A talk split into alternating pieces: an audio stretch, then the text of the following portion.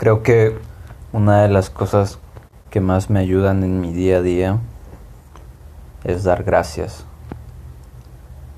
Dar gracias al cosmos, al universo, a Dios o lo que tú creas, ya sea un ente, ya sea la muerte, ya sea si tú quieres creer en el diablo, ya sea si tú quieres creer en Buda, en un dios hindú, seas de donde seas, un dios nórdico, quieras creer en un antepasado tuyo, en un ancestro o en alguien que ya no está en este plano que pienses que te ayude.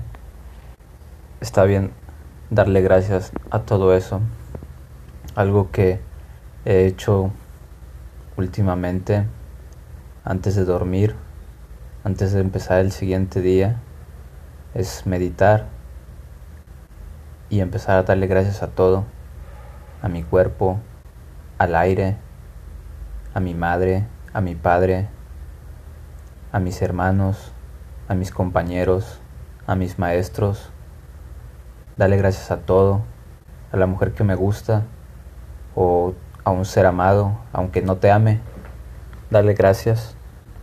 Dale gracias a tu entorno, a la madre naturaleza, a los elementos, fuego, tierra, agua, aire. En fin, si practicas sobre el agradecimiento, empezarás a sentirte más ligero en tu ser, en tu cuerpo, y te darás cuenta que en tu día vas a generar más alegrías. Y la verdad no sé cómo se le puede explicar a eso, pero es algo así no quiero llamarlo mágico, pero es así como, pero no tiene así como que explicación. Empiezas a sentirte más energético, más libre, más, más tranquilo contigo mismo. Y eso se siente muy, muy chido para mí.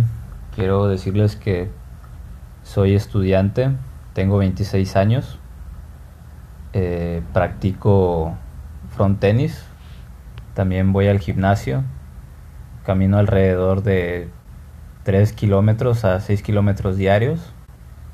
Eh, y en, el transcurso del día pues tengo que hacer mis deberes como persona y como alumno. Y practicar la meditación y el agradecimiento eh, me ha ayudado mucho a sentirme más energético en mi día a día.